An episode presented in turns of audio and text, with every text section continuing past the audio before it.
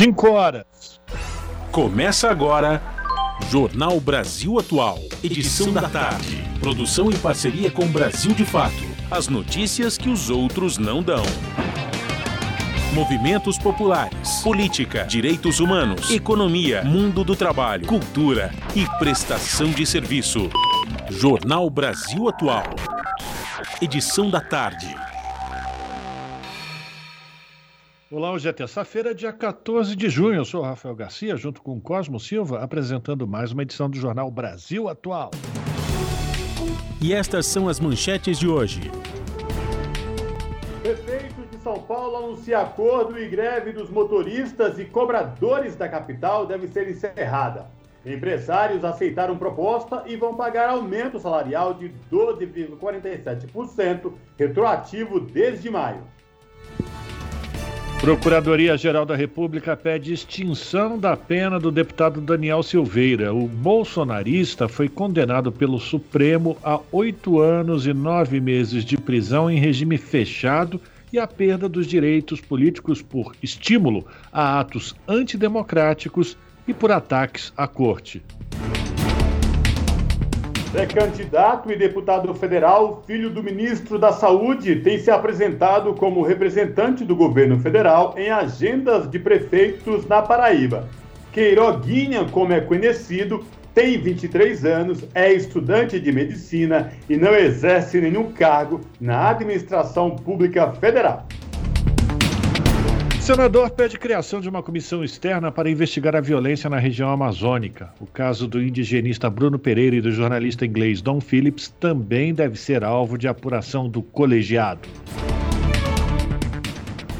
E mais de 140 organizações da sociedade civil entregam propostas em defesa dos direitos de crianças e adolescentes aos candidatos e candidatas à presidência da República. As recomendações integram o movimento Agenda 227. Por 65 votos favoráveis e 12 contrários, o Senado aprova o projeto do teto de 17% do ICMS sobre combustíveis, energia elétrica, gás natural, telecomunicações e transporte público. Grupos contrários à privatização da Eletrobras realizam protesto em frente ao prédio da Bolsa de Valores de São Paulo. Entre os manifestantes estavam lideranças de movimento de trabalhadores sem teto, atingidos por barragens e petroleiros.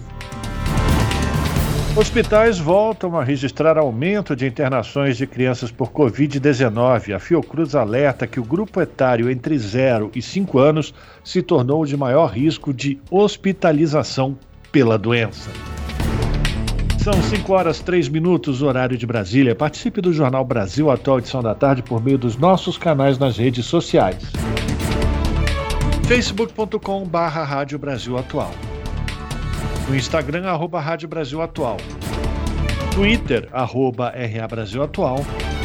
Ou pelo WhatsApp, o número é 11 96893 7672. Você está ouvindo? Jornal Brasil Atual, edição da tarde. Uma parceria com Brasil de Fato. Na Rádio Brasil Atual. Tempo e temperatura. Terça-feira de sol entre nuvens aqui na capital paulista. Neste momento, os termômetros marcam 17 graus. Para a noite, céu com algumas nuvens e temperatura mais baixa na casa dos 13 graus, mas sem chance de chuva. No ABC Paulista, tarde com céu nublado. 16 graus neste momento. Não há previsão de chuvas para agora e nem para o período da noite. Só a temperatura que cai um pouco e o ventinho continua gelado. Em Mogi das Cruzes, fim de tarde nublado, 13 graus neste momento. Para a noite, previsão de chuva leve que pode se estender durante a madrugada. E em Sorocaba, tarde de sol entre nuvens. Agora os termômetros marcam 19 graus. O final de tarde continua gelado e com algumas nuvens durante a noite. Não há previsão de chuva na região. Juliana Almeida, Rádio Brasil Atual. Na Rádio Brasil Atual, está na hora de dar o serviço. São 5 horas e 5 minutos. Vamos saber a situação do trânsito na cidade de São Paulo nesta terça-feira, dia em que a cidade amanheceu com greve dos motoristas de ônibus, viu? Neste exato momento, são 57 quilômetros de lentidão em toda a cidade de São Paulo. As regiões que apresentam maiores índices de lentidão, sul com 19 quilômetros, e norte com 12 quilômetros, respectivamente. E por conta da greve dos motoristas do transporte público de ônibus na cidade de São Paulo, hoje o rodízio foi suspenso. E por falar em greve de ônibus, o Rafael tem mais notícias sobre a greve que aconteceu hoje na cidade de São Paulo. É isso mesmo, Rafa? Pois é, Cosmo, ouvintes que acompanham aqui o Jornal Brasil Atual, como ontem a gente já tinha adiantado, existia essa, esse indicativo de paralisação que efetivamente ocorreu e o grande tumulto que aconteceu hoje de manhã. Pois bem, a prefeitura se mexeu e intermediou um acordo entre empresários e trabalhadores. A prefeitura liberou verba para o subsídio e os empresários, empresários aceitaram a reivindicação da categoria para que o aumento fosse retroativo ao mês de maio de 12,47%. Antes, o sindicato patronal havia negado o pedido do Sindicato dos Motoristas e Trabalhadores em Transporte Rodoviário Urbano de São Paulo.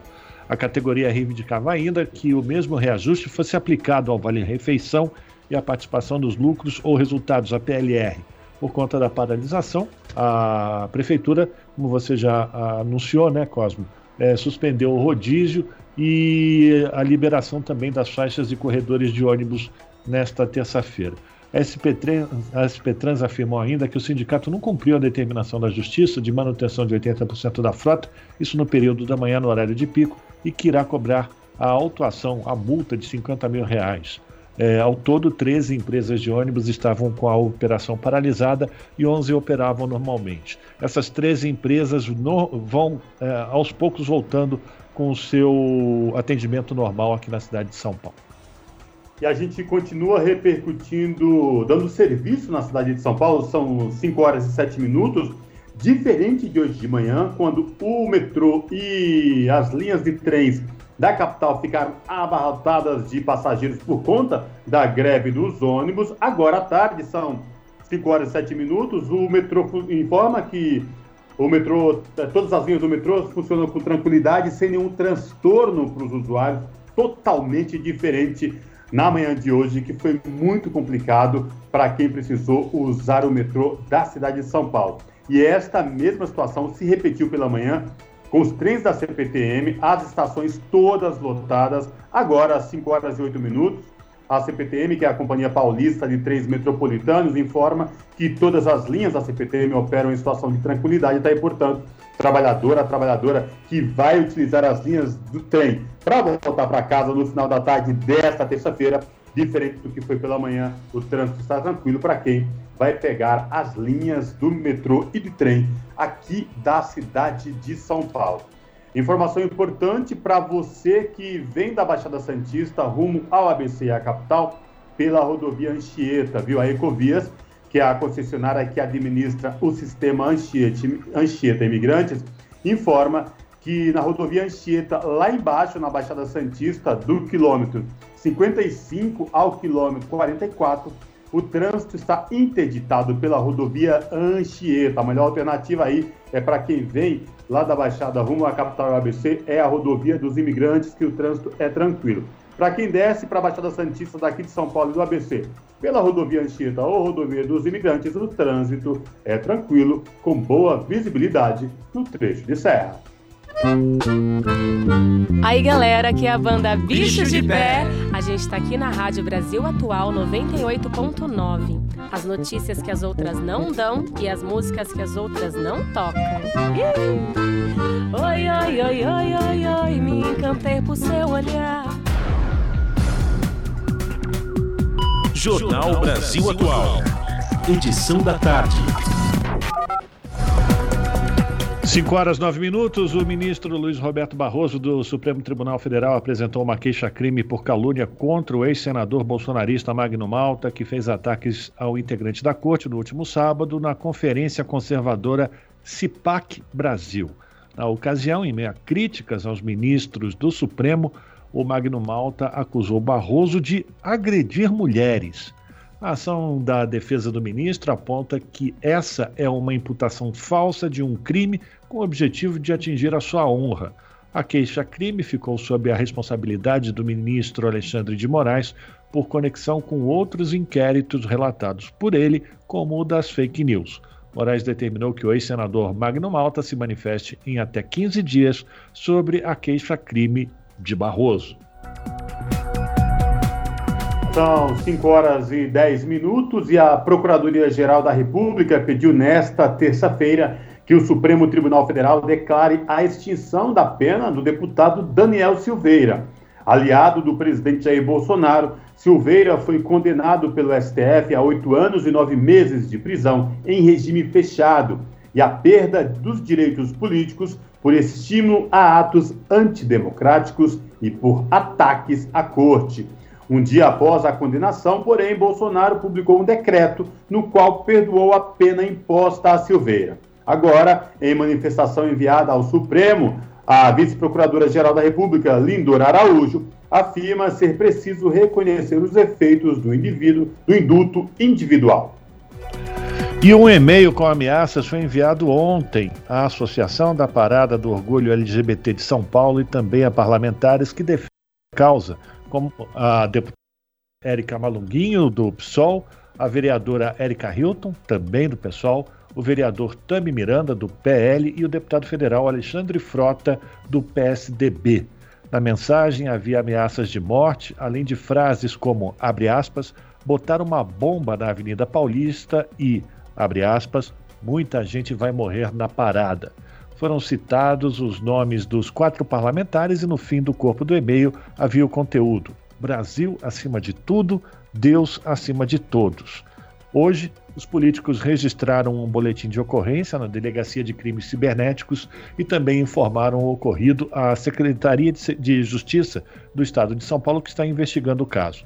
A 21ª Parada do Orgulho LGBT de São Paulo ocorre no domingo na Avenida Paulista com o tema Vote com Orgulho. Terá como atrações as cantoras Pablo Vitar, Luísa Sonza, Pocá, MC Rebeca, entre outras.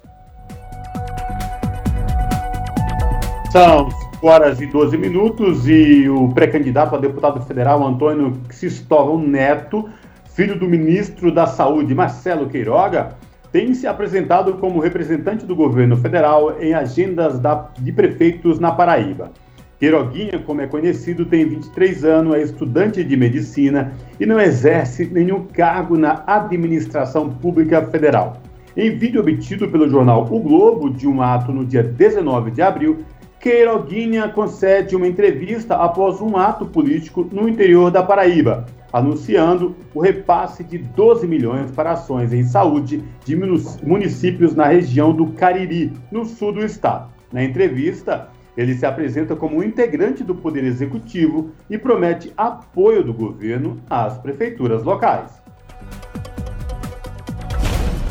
Você está ouvindo?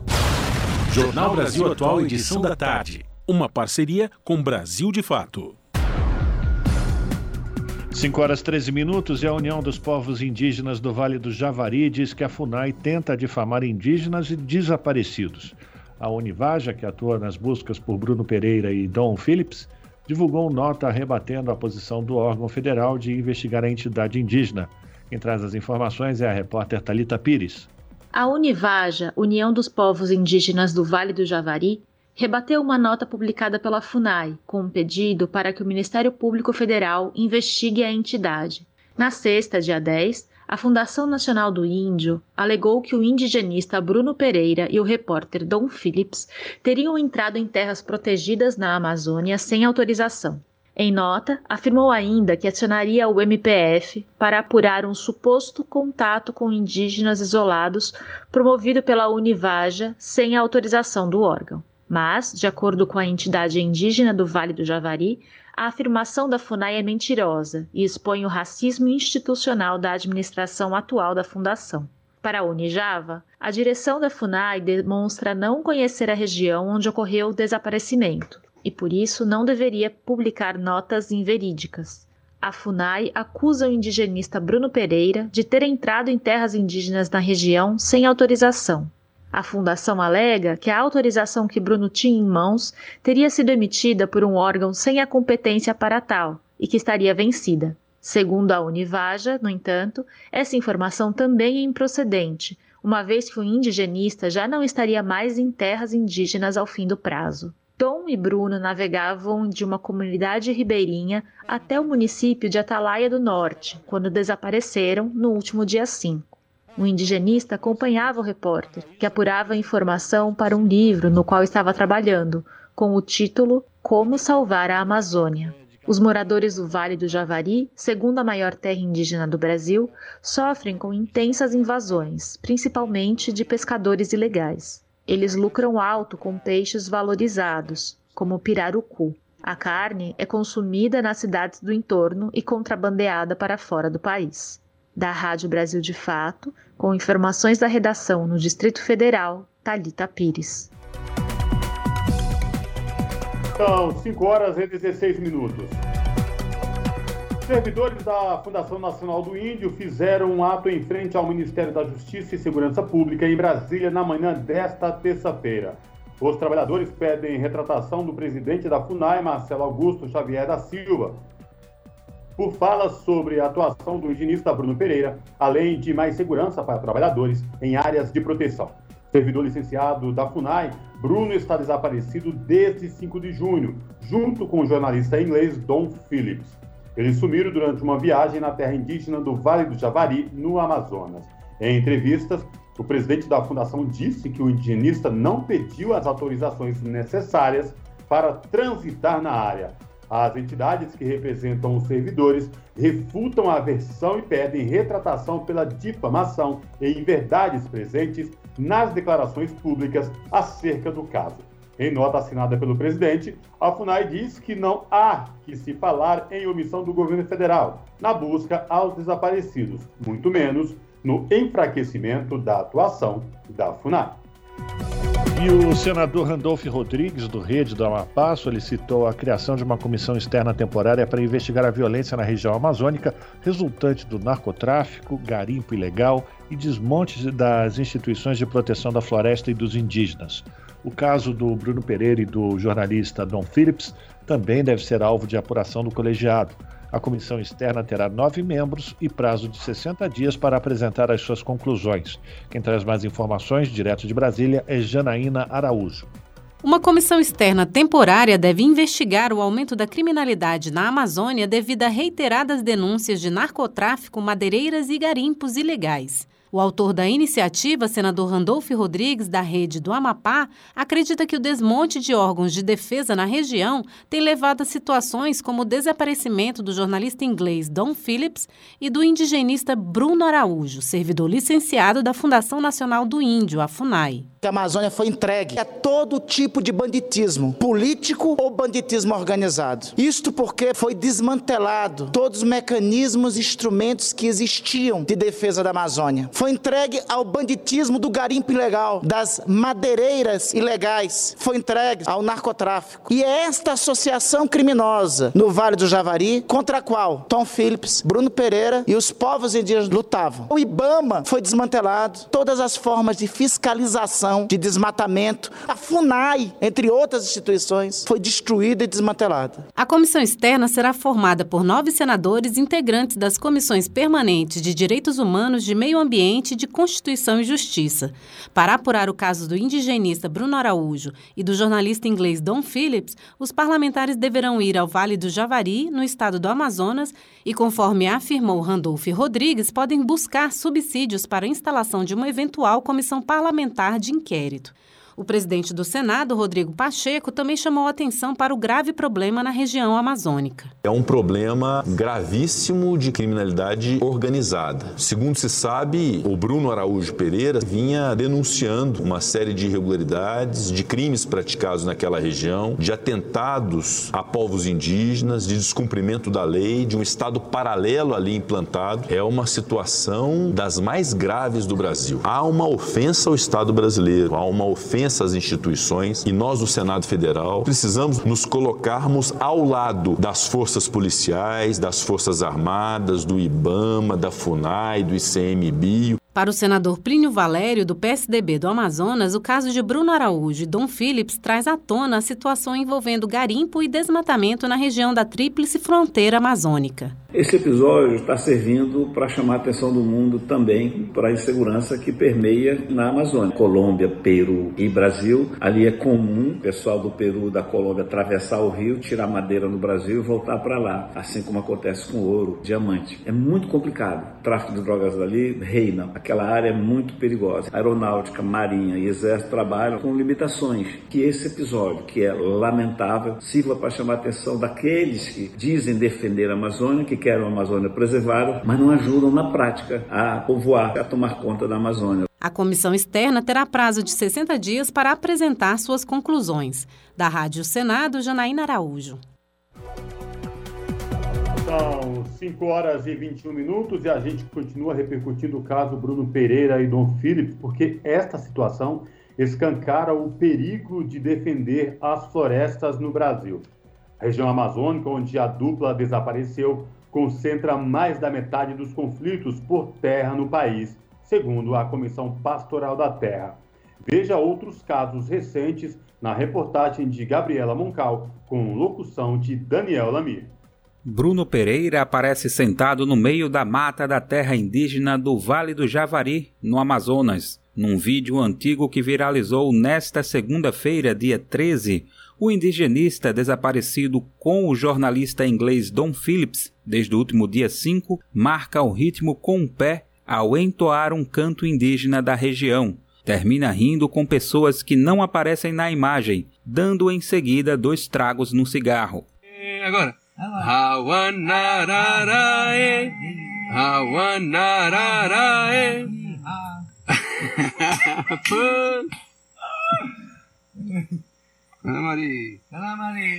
O vídeo, que poderia ser só um registro bonito, ganha ares de comoção em um contexto de informações desencontradas e pressão nacional e internacional para que os desaparecidos sejam encontrados, como um paradoxo trágico que se retroalimenta Quanto mais o Brasil precisa de defensores dos povos das florestas e seus territórios, mais perigoso é ser um deles.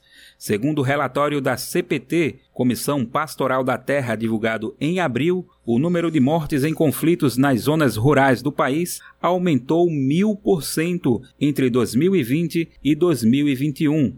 A região amazônica onde Bruno e Dom desapareceram, palco de casos emblemáticos de atuações e execuções de ativistas ambientais como Chico Mendes e Dorothy Stang, despontou no levantamento feito pela CPT. A Amazônia concentrou 52% de todos os conflitos por terra do país no ano passado. Dos nove estados que compõem a Amazônia Legal, aconteceram 80% dos assassinatos daí decorrentes. Nesta segunda-feira, dia 13, enquanto equipes policiais e indígenas faziam mais um dia de buscas no rio Itaquaí, centenas de pessoas protestavam em Atalaia do Norte, no Amazonas, onde o indigenista e o jornalista planejavam chegar. Em roda, com cantos e gritos, indígenas dos sete povos representados pela Univaja, União dos Povos do Vale do Javari, denunciaram a falta de atuação contra os invasores de seus territórios, a indignação com o sumiço de Pereira e Philips e a recorrência da violência contra indígenas e aliados. Na versão online desta matéria, no site brasildefato.com.br, foram registrados alguns desses casos recentes. Da Rádio Brasil de Fato, com reportagem de Gabriela Moncal, de São Paulo. Locução: Daniel Lamir. Você está ouvindo? Jornal Brasil Atual, edição da tarde. Uma parceria com Brasil de Fato. São 5 horas e 24 minutos. Mais de 140 organizações da sociedade civil entregaram ontem aos presidenciáveis um conjunto de propostas em defesa dos direitos de crianças e adolescentes. Ao todo, são 148 recomendações feitas pelas entidades que integram o movimento Agenda 227. Segundo as organizações, a fome está entre os problemas mais urgentes vividos pela população de 0 a 18 anos. Os detalhes na reportagem de Júlia Pereira. Nesta segunda-feira, mais de 140 organizações da sociedade civil entregaram aos candidatos e candidatas à presidência da República o material com 148 propostas de políticas públicas voltadas à defesa dos direitos das crianças e dos adolescentes. O documento, intitulado Plano País para a Infância e Adolescência, é resultado da mobilização das entidades reunidas no movimento Agenda 227 que faz menção ao artigo da Constituição Federal que estabelece como dever do Estado, da família e da sociedade a garantia dos direitos da população entre 0 e 18 anos. O documento engloba propostas em diversas áreas, como garantir o acesso e permanência nas escolas, fortalecer a atenção primária em saúde e combater a rede internacional de exploração sexual. Renato Godoy, do Grupo Coordenador da Agenda 227 e coordenador de Relações Governamentais do Instituto Alana, uma das organizações que integram o movimento, explica que as mais de 140 entidades se reuniram em grupos de trabalho para diagnosticar os retrocessos e avanços nas políticas públicas voltadas à criança e o adolescente no período entre 2015 e 2022.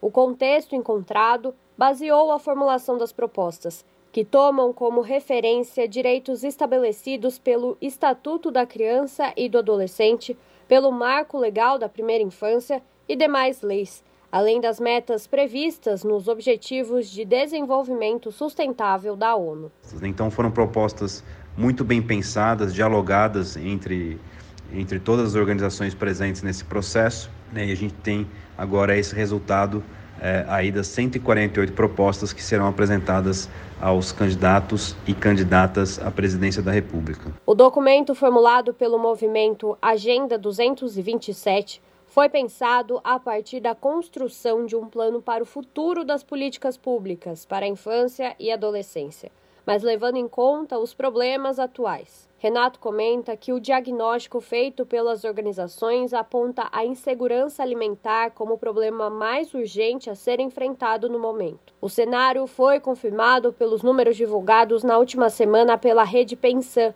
que mostram que a fome atinge 33,1 milhões de brasileiros e brasileiras. Entre as soluções sugeridas pelas organizações está a retomada do Conselho Nacional de Segurança Alimentar e Nutricional. Extinto no início de 2019 pelo governo Bolsonaro, o órgão era responsável por assessorar a Presidência da República sobre a formulação, execução e monitoramento da Política Nacional de Segurança Alimentar e Nutricional. Então, a gente tem algumas propostas é, voltadas especificamente à atenção a, esse problema, né, buscando uma solução é, urgente para, para as questões relacionadas à fome.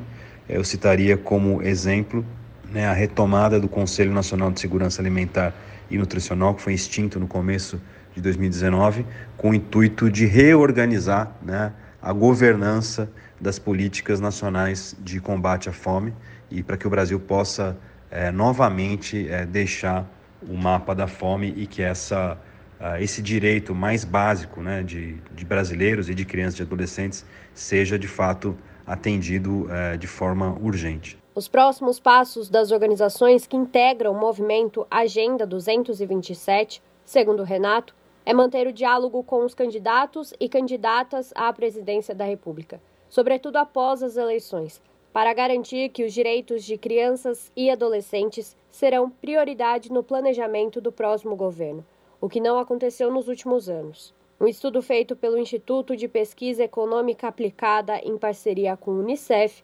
mostrou que entre 2016 e 2019, apenas 3,2% do orçamento geral da União foram destinados a essa população.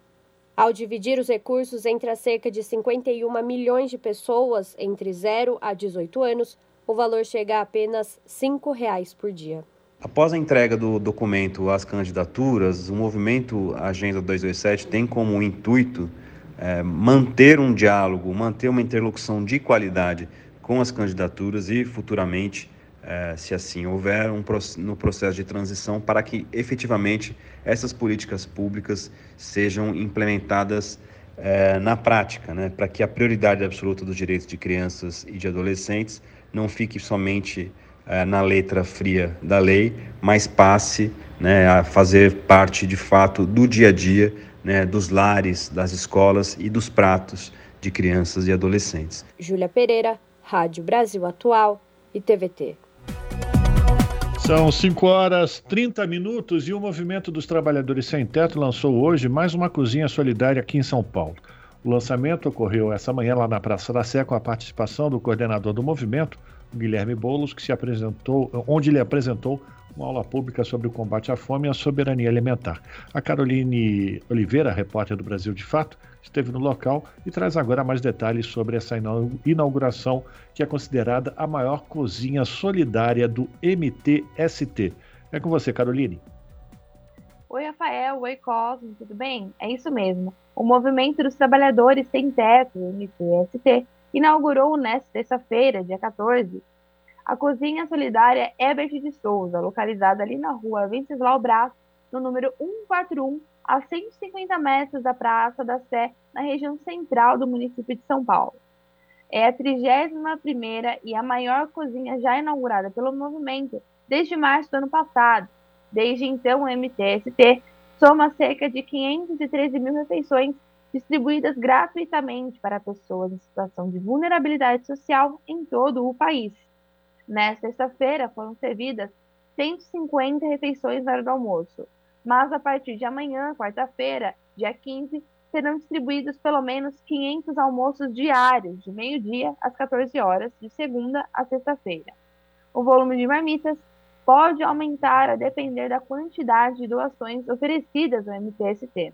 Segundo Cecília Gomes, uma das coordenadoras do MTST e das cozinhas solidárias a nível estadual, o espaço não foi inaugurado somente para ser um espaço de distribuição das refeições, mas também para ser um espaço de acolhimento com rodas de conversas e atendimento às necessidades mais básicas da população em situação de vulnerabilidade. A cozinha leva o nome de Herbert Souza, que fundou em 1993 a Ação da Cidadania contra a Fome, a Miséria e pela Vida, que hoje é parceira do MTST no projeto das Cozinhas Solidárias. Na época em que foi fundada, a ação da cidadania tinha como objetivo ajudar 32 milhões de pessoas que, segundo dados do IPEA daquela época, estavam abaixo da linha da pobreza. Hoje, 33,1 milhões de brasileiros passam fome no país, o que equivale a 15,5% da população, de acordo com o segundo inquérito nacional sobre insegurança alimentar no contexto da pandemia da Covid no Brasil, feito pela Rede Brasileira de Pesquisa em Soberania e Segurança Alimentar e Nutricional, a Rede Pensão. Estiveram presentes hoje no evento do MTST o coordenador do MTST e da Frente Povo Sem Medo, Guilherme Boulos, Ediane Maria, coordenadora do MTST em São Paulo e pré-candidata a deputada estadual, Maria Angélica Tavares de Medeiros, da Rede Pensão, Marcelo Jambeiro de Oliveira, da Ação Cidadania, e o advogado Valfrito Vardi, que é presidente do Instituto para a Reforma das Relações entre Estado e Empresa. Para saber mais sobre o evento e como ajudar o MTST no desenvolvimento das cozinhas solidárias, é só acessar o site brasildefato.com.br. Obrigada, pessoal. volto com você. São 5 horas e 33 minutos. Por 65 votos favoráveis e 12 contrários, o plenário do Senado aprovou o projeto do teto de 17% do ICMS sobre combustíveis, energia elétrica, gás natural, telecomunicações e transporte público. A senadora Zenaide Maia do PROS do Rio Grande do Norte alertou que o projeto não vai reduzir o preço nas bombas, que é definido pela cotação do dólar e barril do petróleo. O projeto volta à Câmara dos Deputados. Da Rádio Senado, Érica Christian. Para garantir a aprovação, o relator Fernando Bezerra Coelho, do MDB de Pernambuco, assegurou repasses carimbados para os municípios e as áreas de saúde e educação, com destaque para o Fundeb nos casos de perdas de arrecadação dos estados. O projeto da Câmara dos Deputados estabelece o teto de 17% do ICMS sobre combustíveis, energia elétrica, gás natural e serviços de telecomunicações e de transporte público. Contrários à iniciativa, os governadores alertaram para perdas de 83 bilhões de reais.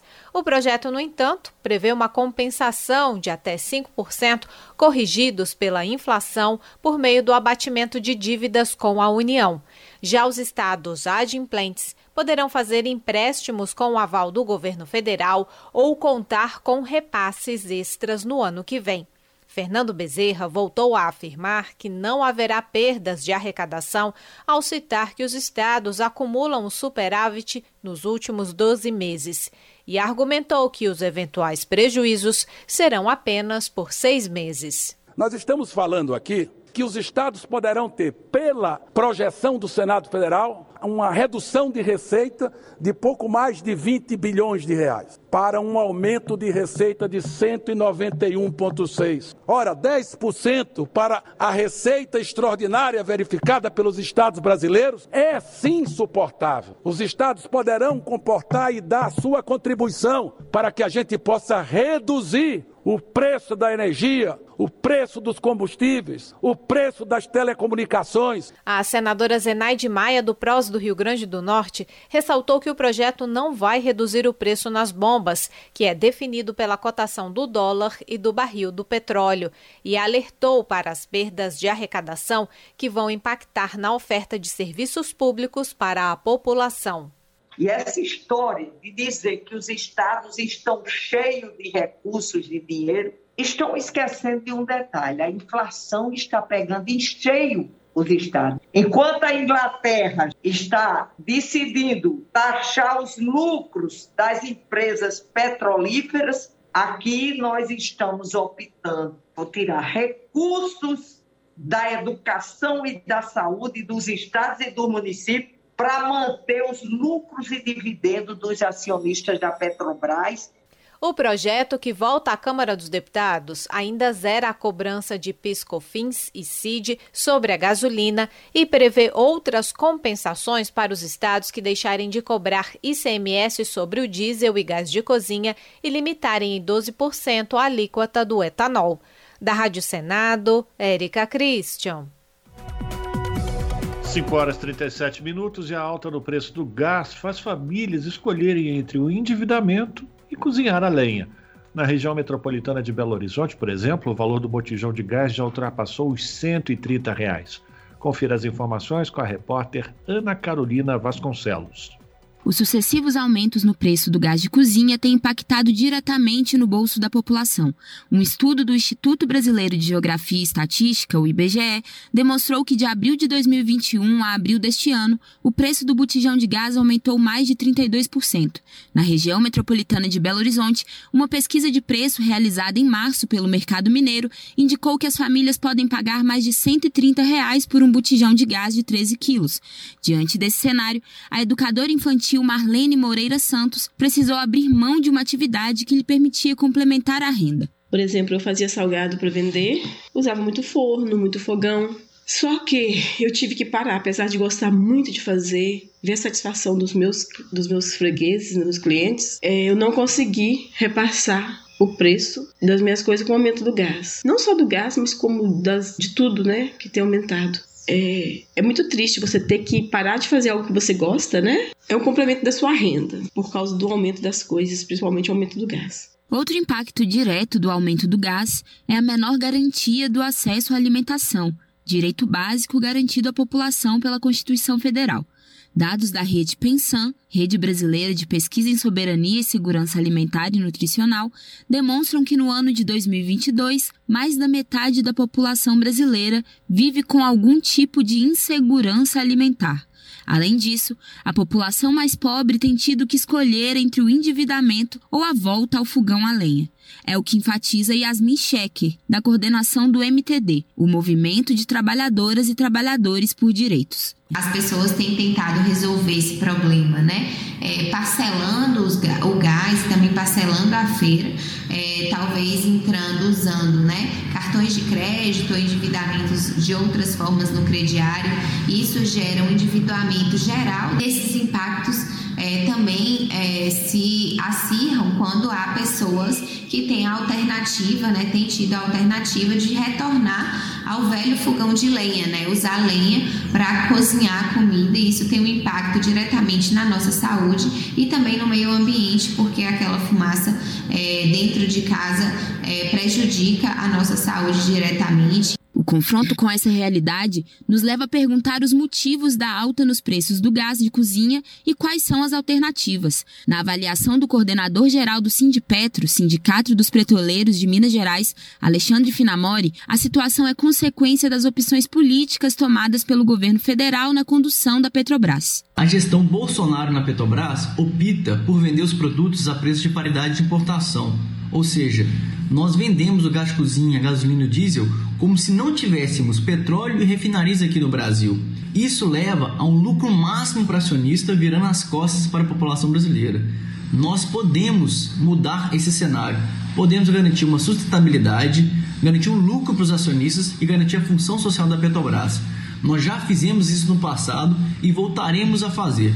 Para isso, precisamos trocar o presidente da Petrobras, trocar o presidente da República. De Belo Horizonte, para a Rádio Brasil de Fato, Ana Carolina Vasconcelos. São horas e 41 minutos e grupos contrários à privatização da Eletrobras realizaram protesto na manhã desta terça-feira em frente ao prédio da B3, a Bolsa de Valores de São Paulo. Entre os manifestantes estavam lideranças de movimentos de trabalhadores sem teto atingidos por barragens e petroleiros. Os manifestantes também apontaram os efeitos da privatização em um potencial aumento da conta de luz. O ato também teve críticas ao presidente Jair Bolsonaro, que oficializou a passagem do controle da empresa de energia elétrica para o setor privado. Trata-se da maior oferta de ações na Bolsa Brasileira desde a mega capitalização da Petrobras, realizada em 2010 e que movimentou 120 bilhões de reais. Prometida desde 2020, a Eletrobras será a primeira grande estatal de controle direto da União a ser privatizada pelo atual governo. Custo de vida, emprego e desemprego, cesta básica, tarifas públicas, salário mínimo. Agora, na Brasil Atual, a análise do DIEESE. No Jornal Brasil Atual, a participação do Victor Pagani, que é supervisor do escritório do DIEESE em São Paulo. Victor faz uma avaliação dos dados divulgados pela IBGE, mostrando que o rendimento médio dos brasileiros em 2021 caiu para o menor patamar desde 2012. É com você, Victor. Essa é uma pesquisa de rendimento de todas as fontes que o IBGE faz anualmente a partir dos dados da PNAD e ela mede o rendimento domiciliar per capita dos brasileiros no ano de 2021. E o que a gente observa é uma queda acentuada né, da renda média domiciliar per capita. E essa queda, que eu acho que a gente pode atribuir a alguns fatores. Um deles, que o ano passado houve o corte né, do auxílio emergencial, depois ele foi retomado mas com valor menor e para um número menor de pessoas. Um outro fator é que houve uma aceleração da inflação em 2021. A inflação terminou o ano acima dos 10%. Um terceiro fator é o, o processo de precarização do mercado de trabalho que a gente vem observando desde a reforma trabalhista em 2017, mas que ele se acentua durante a pandemia e mesmo com o avanço da vacinação e a retomada das atividades, as atividades são retomadas de forma mais precária, né, com rendimento menor do trabalho. A gente observa também que há uma um aumento da desigualdade e da concentração de renda. Então, apesar de todos terem perdido, a gente verifica que os mais pobres perderam mais. Então, nós tivemos uma queda do rendimento médio de 6,9% e entre os 50% mais pobres dos brasileiros, essa queda foi de 15% que demonstra que tanto o corte do auxílio emergencial, mas também a inflação e a deterioração do mercado de trabalho, elas impactam, sobretudo, os mais pobres. É isso que a pesquisa demonstra. Uma piora é, da renda e, consequentemente, uma piora da qualidade de vida da maioria dos brasileiros. A gente também tem uma acentuação das desigualdades regionais. Esse quadro ele é ainda mais grave nas regiões norte e nordeste, onde a queda da renda e a renda é menor ainda do que na média nacional em outras regiões do país. Por isso, nós estamos verificando né, um agravamento da insegurança alimentar, com números também que chocaram a todos, né, com a quantidade de pessoas em situação de insegurança alimentar e passando fome. Porque, se a gente olhar aqui, mais da metade dos brasileiros, mais de 106 milhões de pessoas, estão vivendo com uma renda média mensal de 415 reais, que é, não chegam a 14 reais por dia, né? e a gente tem, aqui no caso de São Paulo, uma cesta básica que custa 777 reais, a gente vê que essa conta não fecha. É uma renda insuficiente até para as pessoas se alimentarem de forma adequada. Se for colocar aí aluguel, conta de energia, conta de água, despesa para o transporte, a gente vê que realmente a conta não fecha e os brasileiros estão vivendo, né, em sua maioria, numa situação muito precária. A vida tem se tornado muito mais difícil nesses últimos anos, sobretudo no atual governo. Esse foi Victor Pagani, que é supervisor em São Paulo do escritório do DIEESE, o Departamento Intersindical de Estatística e Estudos Socioeconômicos. São 5 horas e 46 minutos. Plataforma ajuda transgêneros a entrar no mercado de trabalho. Criada em 2013, até o final do ano passado, já tinha mais de 21 mil usuários inscritos e quase 1.500 empresas parceiras. As informações com a repórter Beatriz Albuquerque. Desde pequena, com 5 anos, Marcos gostava de ficar perto das meninas. As brincadeiras masculinas não a atraíam. À medida que foi crescendo, começou a gostar de se vestir de mulher. Usava escondido as maquiagens e as roupas da mãe e da irmã, mas nunca teve coragem de se assumir publicamente como transgênero. Foram anos com essa vida dupla. Marcos se casou duas vezes, teve uma filha, se formou advogada e até morou no exterior.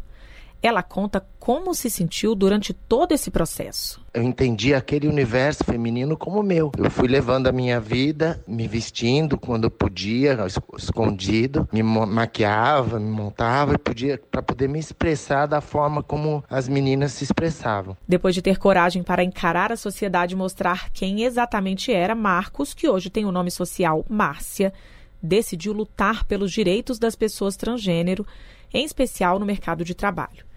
Para ela, o preconceito é o maior limitante do desenvolvimento dessas pessoas, seja no aspecto de formação acadêmica, familiar, social e profissional. Foi aí que surgiu a plataforma Transempregos, que é totalmente gratuita e ajuda os transgêneros a entrar no mercado de trabalho. E os resultados já estão começando a aparecer faz esse trabalho de conscientização, de mostrar que existem pessoas trans competentes, que uma pessoa trans pode amar, trabalhar, ter família. Vem mudando realmente as coisas.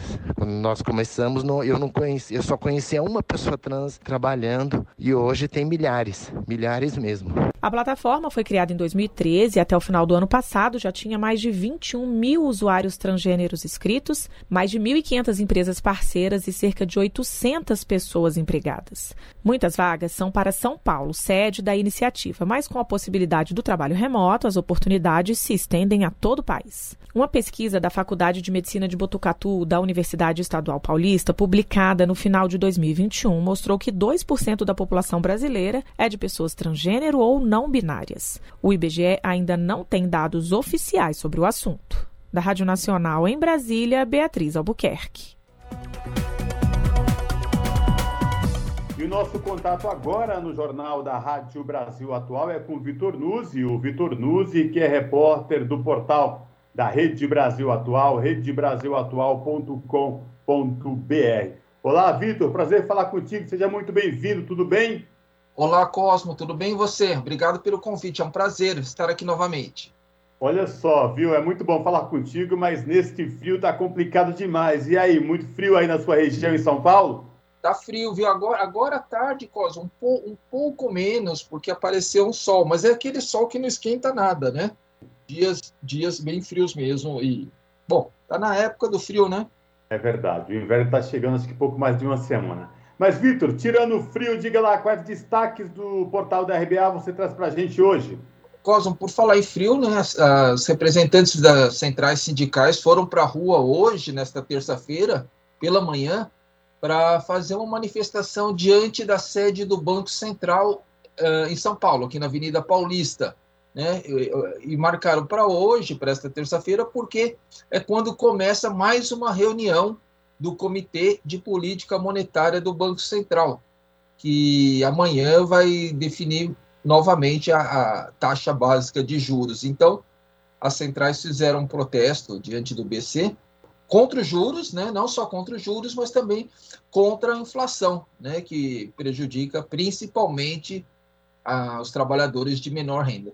Sobretudo a inflação que já beira os dois dígitos já há um bom tempo e cada vez mais corroendo o salário do trabalhador, da trabalhadora, não é, Vitor?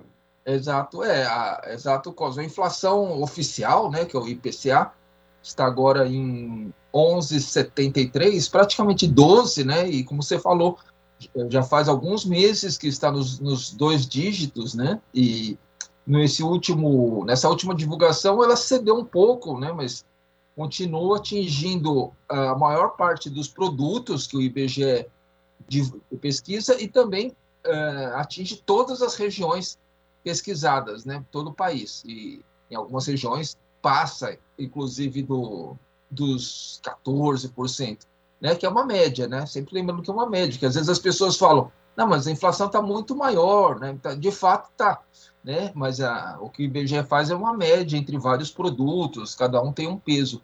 Mas, uh, por exemplo, Cosmo, as, os preços da cesta básica, que o Diese pesquisa mensalmente, estão duas vezes é, a alta desses dos preços da cesta básica é duas vezes maior que a da inflação. Então, como a gente estava falando no começo, né, prejudica principalmente o trabalhador, quem depende do, do né, dos, dos, itens básicos e tem a renda menor. Quer dizer, a renda, a inflação é mais é, cruel com quem ganha menos. Aliás, itens básicos que não param de aumentar nos preços. Você vai no supermercado, você vai na feira, vai no mercadinho de vila, vai no grande supermercado e os preços sempre nas alturas. Mas, Vitor, diga lá, alguma expectativa na ata do cupom de amanhã? O que, que o mercado está prevendo? Ainda tem umas. É, ainda, é, só para lembrar, né, Cosmo, o Copom está é, subindo os juros subiu os juros né, nas últimas 10 reuniões. Então, a gente saiu de uma taxa que estava em 2%, isso em 2020, né, final de começo de 2021, e chegamos agora a 12,75% ao ano, né? Quer dizer, multiplicou por 6, né? É, até mais de 6, né, na verdade, a taxa, e ainda se espera, né, que pelo menos até o final do ano haja novas altas, né? Até que ah, esses, como diz, como dizem os especialistas, né, o ciclo autista termine, né? Mas ah, por enquanto há uma expectativa de, de nova alta, talvez talvez mais moderada, Cosmo, porque nas nas duas últimas reuniões, não só nas duas últimas, né, nas várias das últimas reuniões, a gente teve alta uh, expressiva. Na última e na penúltima, a taxa básica subiu um ponto, né? E nas duas anteriores subiu um ponto e meio. Quer dizer, é, a alta se concentrou bastante nessa, nessas últimas reuniões, né?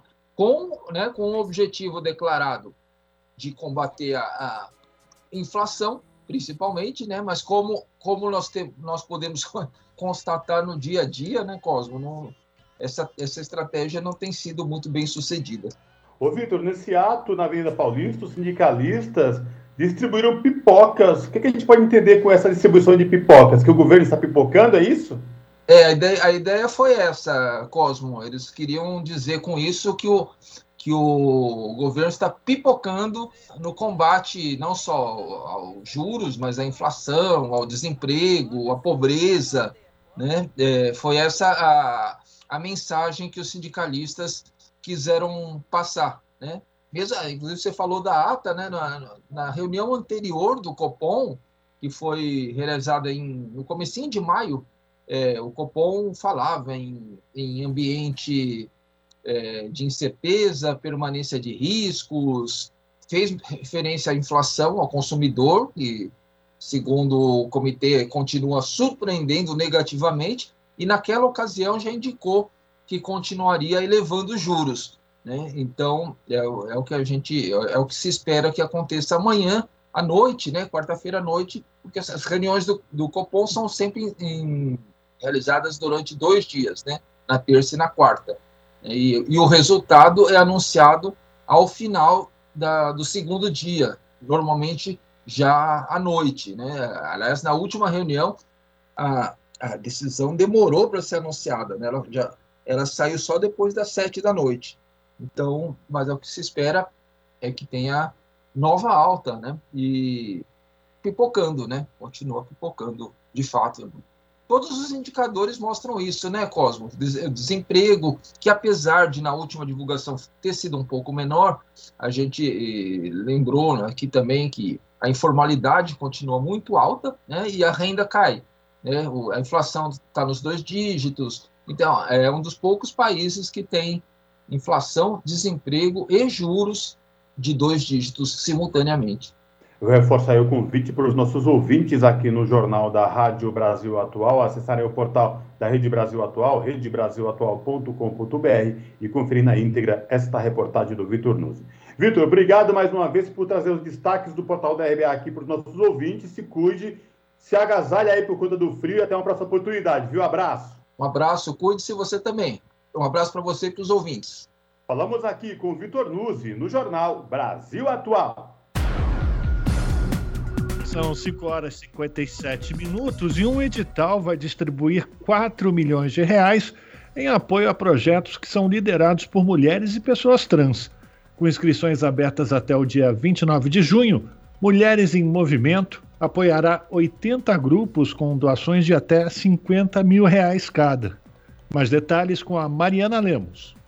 Para fortalecer a solidariedade e a confiança entre mulheres, o Fundo Social Elas Mais lança a sexta edição do edital Mulheres em Movimento. O projeto tem o objetivo de apoiar 80 grupos e organizações lideradas por mulheres e pessoas trans. Com inscrições que vão até o dia 29 de junho deste ano, o edital pretende apoiar os grupos selecionados com doações diretas. Cada organização vai receber até 50 mil reais, de um total de 4 milhões de reais a serem distribuídos. Desde a primeira edição, edição, o Mulheres em Movimento já apoiou em outras edições 244 projetos e iniciativas de todo o Brasil e totalizou mais de 11 milhões em recursos doados. Segundo informações do edital, a iniciativa tem a intenção de realizar uma aliança em defesa dos direitos humanos, da democracia e da justiça ambiental. Por isso, a edição de 2022 deve manter a flexibilidade dos recursos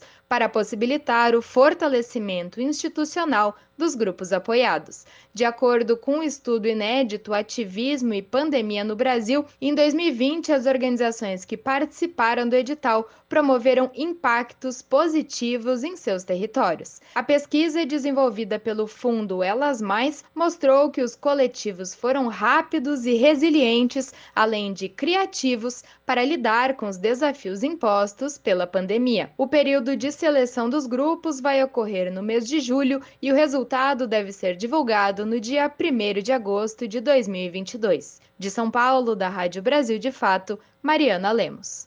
A pluralidade de ideias e a informação confiável nunca foram tão necessárias. Você que gosta do conteúdo jornalístico produzido pela Rádio Brasil Atual e pela TVT tem uma missão muito importante: dar o seu apoio para que nossa voz continue cada vez mais forte. Jornalismo independente, com responsabilidade com a notícia e com a democracia, só é possível com a participação e o apoio popular. Acesse o site catarse.me/tvt Faça a sua assinatura e nos ajude com sua contribuição. Rádio Brasil Atual e TVT. Compromisso com a notícia.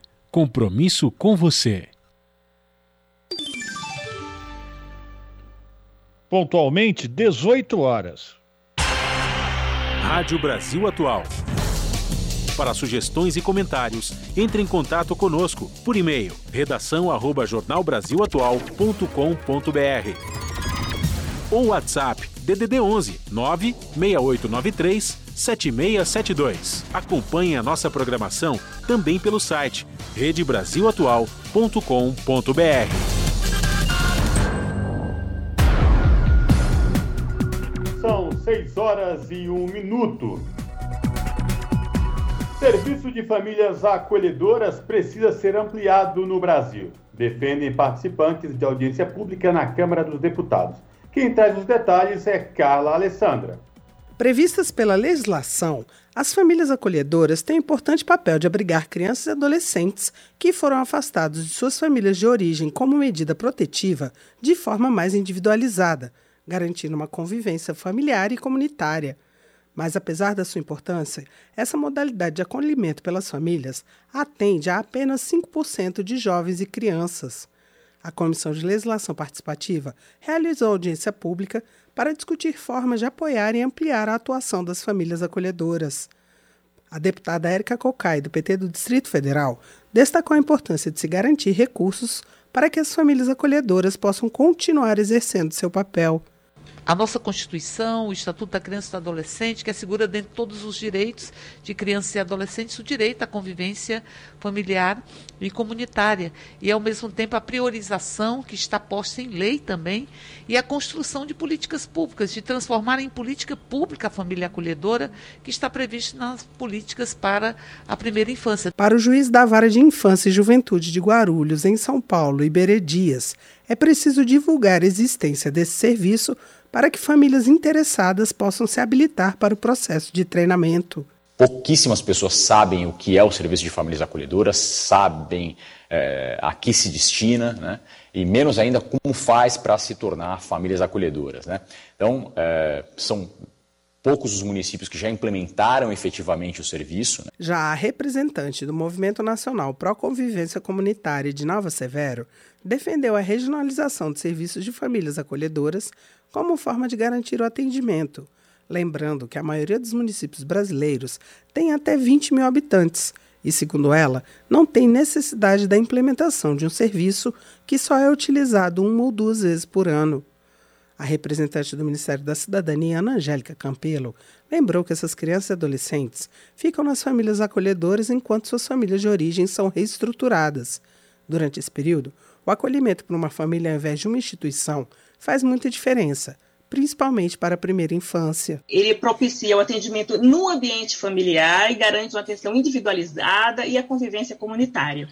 Ele é particularmente adequado à primeira infância, porque da primeira infância é onde o impacto da institucionalização é maior, mas ele também é adequado e muito é, benéfico para crianças maiores e para adolescentes. Bárbara Santiago participa do Serviço de Família Acolhedora e pediu atenção no desacolhimento dessas crianças, ou seja, o momento em que elas deixam a família acolhedora, para que ele seja feito de forma mais delicada e para que haja uma integração entre as famílias acolhedoras e as famílias postulantes à adoção, como forma de evitar mais uma ruptura na vida dessas crianças e adolescentes. A representante do Grupo Aconchego do Distrito Federal, Júlia Salvagni, afirmou que é preciso humanizar os processos de retirada de crianças e adolescentes de suas famílias e sua reinserção posterior ou adoção, quando for o caso. Para mais informações sobre o Serviço de Famílias Acolhedoras, você pode acessar o site famíliaacolhedora.org.br. Da Rádio Câmara de Brasília, Carla Alessandra. Agora são 6 horas 4 minutos e integrantes da Comissão de Direitos Humanos do Senado estão em Sergipe para acompanhar as investigações sobre a morte de Genivaldo de Jesus Santos, preso por agentes da Polícia Rodoviária Federal em uma espécie de câmara de gás na viatura da corporação no município de Umbaúba no último dia 25 de maio. Um dos objetivos é verificar os procedimentos investigatórios, inclusive os cuidados para a preservação material das provas e os aparatos apropriados para as perícias. Do, da Rádio Senado, quem traz as informações é o Pedro Pincer. Integrantes da Comissão de Direitos Humanos estão em Sergipe para acompanhar as investigações sobre a morte de Genivaldo de Jesus Santos, preso por agentes da Polícia Rodoviária Federal em uma espécie de câmara de gás na viatura da corporação no município de Umbaúba, no último dia 25 de maio. Ele morreu asfixiado após ser trancado no porta-malas da viatura, onde foi atacado com spray de pimenta e gás lacrimogênio depois de ter sido agredido fisicamente. Três policiais rodoviários rodoviários federais participaram da ação. Houve reuniões com o governador do estado, Belivaldo Chagas, com a Polícia Federal, que investiga o caso, com a Polícia Rodoviária Federal, com a Defensoria Pública da União, com o Ministério Público Federal e com a Ordem dos Advogados do Brasil.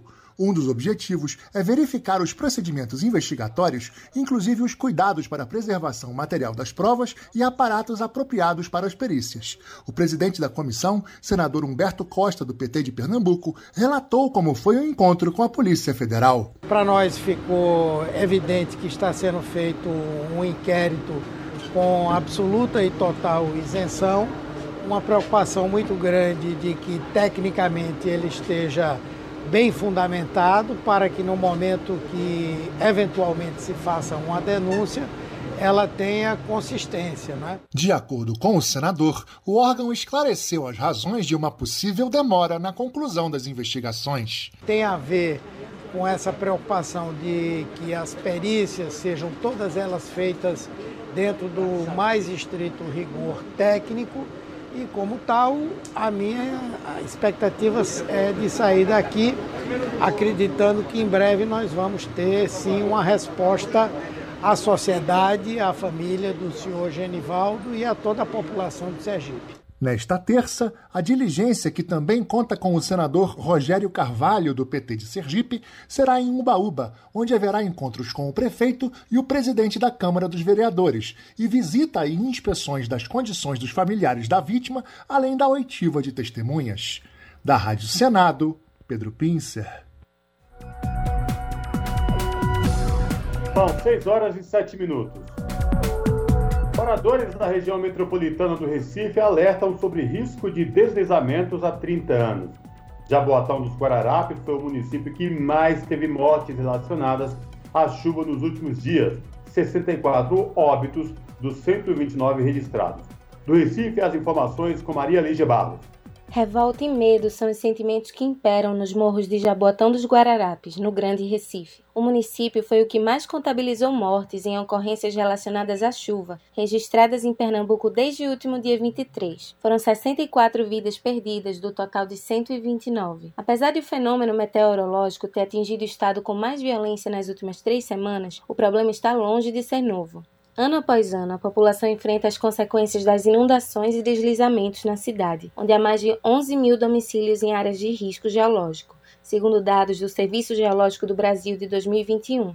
De acordo com a Prefeitura, existem pelo menos 17 mil pontos de risco, fora os novos que surgiram com as últimas chuvas. Moradores alertaram de maneira contínua o poder público, sem ter retorno, dos deslizamentos de barreiras que sobreviveram e que previram que viriam acontecer novamente. A reportagem do Brasil de Fato ouviu homens e mulheres que moram no bairro do Curado 1 e que há décadas travam uma luta por uma solução definitiva no local, uma batalha pela moradia digna e, mais do que isso, pela sobrevivência. Todo o período de chuva é a mesma coisa. Desmoronam trechos do talude da rua João Claudino da Silva, conhecida como Rua 13. O logradouro é endereço do conjunto habitacional da Coab Curado 1, ou seja, foi construído legalmente pelo próprio estado de Pernambuco. Os relatos e cobranças da população sobre esse e outros problemas podem ser conferidos na versão online dessa matéria, no site brasildefato.com.br. Sobre a situação no local, a Secretaria de Infraestrutura do Jaboatão dos Guararapes comunicou, por nota,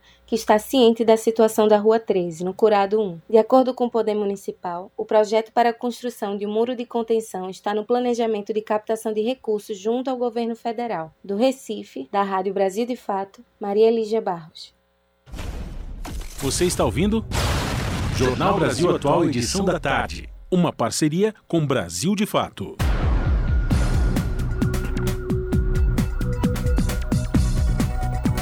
São 6 horas e 9 minutos. A rede genômica Fiocruz divulgou novos dados das linhagens e variantes do coronavírus no Brasil. O relatório é referente ao período de, dois, de 20 de maio de, a 2 de junho. As informações com, repórter Fabiano, com a repórter Fabiana Sampaio.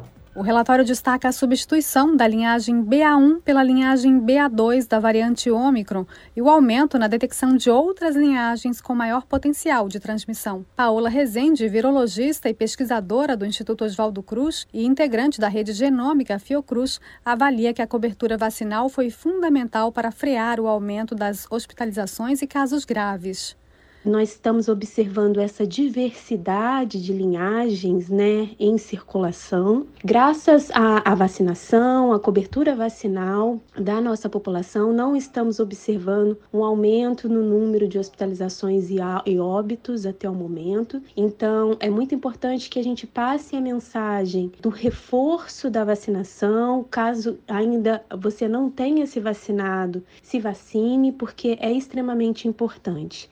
A pesquisadora também reforça a importância de continuar adotando medidas de prevenção para conter a circulação do vírus nós temos que trabalhar no sentido de reduzir a circulação viral. É, quanto mais vírus circulam, maior a chance de emergência de uma nova variante. Então, é extremamente importante que a gente se previna, evite que o vírus se disperse, sempre que possível, fazer uso das medidas não farmacológicas, como o uso de máscaras, o uso de álcool em gel, principalmente em lugares aonde você estaria exposto a uma maior quantidade de pessoas, a uma aglomeração. A atualização da rede genômica Fiocruz registra ainda sete confirmações de infecção simultânea pelo vírus da Covid e também da gripe, além de 69 casos de reinfecção pelo coronavírus, 48 deles associados a Ômicron. Até o momento, a Organização Mundial da Saúde reconheceu 10 variantes do coronavírus classificadas em quatro categorias. Atualmente estão em circulação apenas as variantes de preocupação Ômicron e Delta. Da Rádio Nacional no Rio de Janeiro, Fabiana Sampaio. 6 horas 12 minutos e os hospitais voltaram a registrar aumento de atendimentos e de internações de crianças por Covid-19. Segundo a análise inédita do Infogripe da Fiocruz, o grupo etário entre 0 e 5 anos se tornou de maior risco de hospitalização pela doença, claro, com exceção da população acima de 60 anos. Em novembro, esse grupo não representava 5% dos casos semanais de Covid-19 no país de abril em diante, ele passou a responder por até 15% dos registros. Uma outra análise, essa do Infotra Infotracker, que é um projeto entre a USP e a Unesp, apontou que as internações de crianças por Covid em hospitais infantis públicos da Grande São Paulo tiveram alta de 23% entre 1 de junho e 13 de junho. Vale lembrar que a faixa etária até 5 anos ainda não pode ser imunizada contra a doença. São 5 horas e 13 minutos, Rafael e ouvintes da Rádio Brasil Atual, mas nos Estados Unidos, a agência que regula o setor de medicamentos e alimentos afirmou que a vacina anti-Covid-19 da Pfizer é segura e eficaz para crianças menores de 5 anos, antes de uma reunião para avaliar sua autorização no final desta semana. Os menores de 5 anos são o único grupo etário ainda não elegível para vacinação nos Estados Unidos e na maioria dos países, no momento em que as taxas de hospitalização e de morte são mais altas entre crianças e adolescentes de 5 a 17 anos, disse a FDA, que é a agência regulamentar dos Estados Unidos, em documento divulgado no domingo. A agência convocou para o dia 15 de junho uma reunião entre especialistas para decidir se recomenda três doses de 3 microgramas da vacina da Pfizer para menores entre 6 meses e 4 anos de idade, e duas doses do imunizante da Moderna para crianças entre 6 meses e 5 anos de idade. Voltando para o Brasil, em Belo Horizonte voltou a ser obrigatório o uso de máscaras em todos os ambientes fechados a partir de hoje. A capital mineira é a primeira do país a retornar à obrigatoriedade por causa do aumento de casos de doenças respiratórias, entre elas a Covid-19. A medida vale até o final de julho tempo estimado para a diminuição da incidência de casos respiratórios em Belo Horizonte.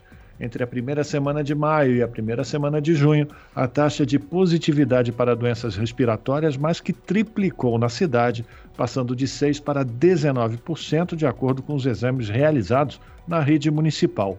Outro fator que justifica o retorno das máscaras é que a cobertura vacinal para o público infantil continua abaixo do esperado, de 57,1% com a segunda dose.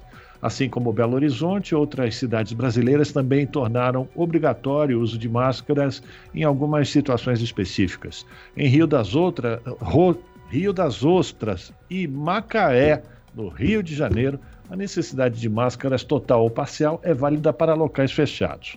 Na região Nordeste, em São Luís, no Maranhão, o uso de máscara voltou a ser obrigatório nas dependências do Poder Judiciário e isso vale também para Maceió, em Alagoas.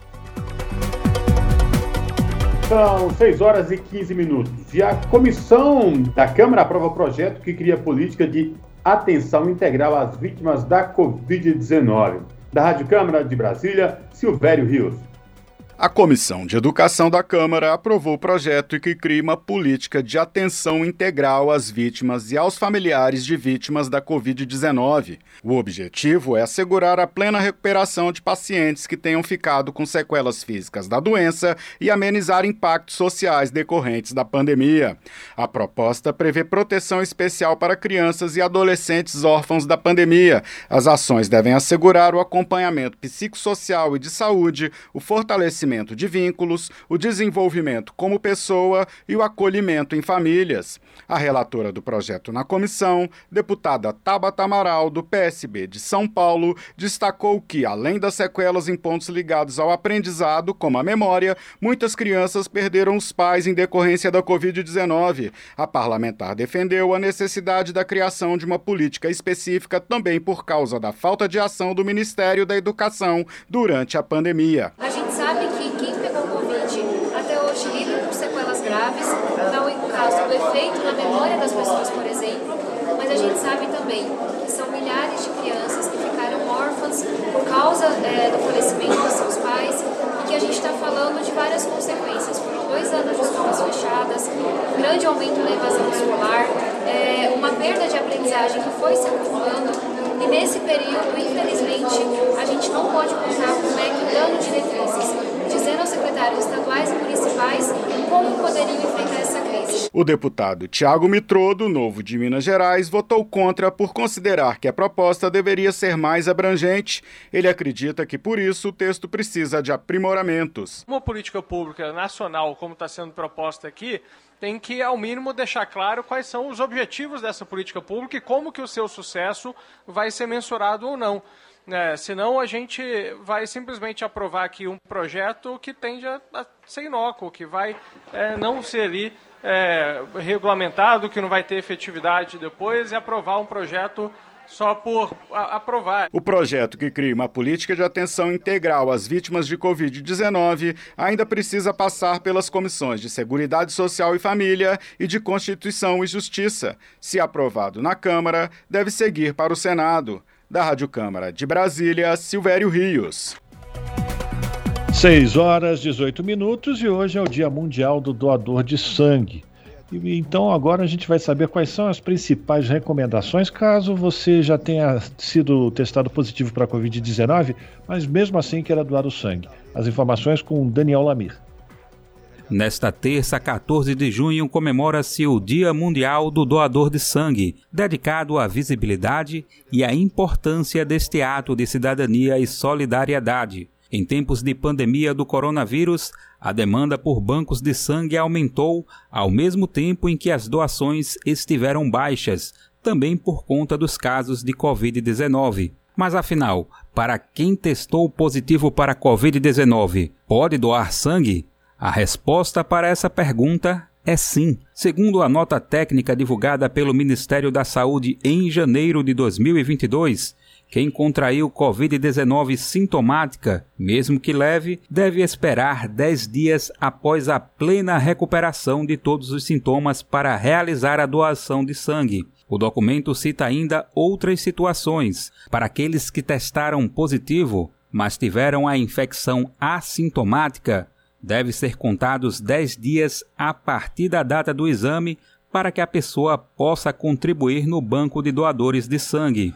Mas no caso de você ter tido contato com algum paciente infectado por Covid-19, deve aguardar sete dias para doar sangue, após o último contato com a pessoa. No caso de você estar em isolamento por conta de sintomas ou contato com alguém infectado por coronavírus, deve-se esperar o término do isolamento para realizar a doação.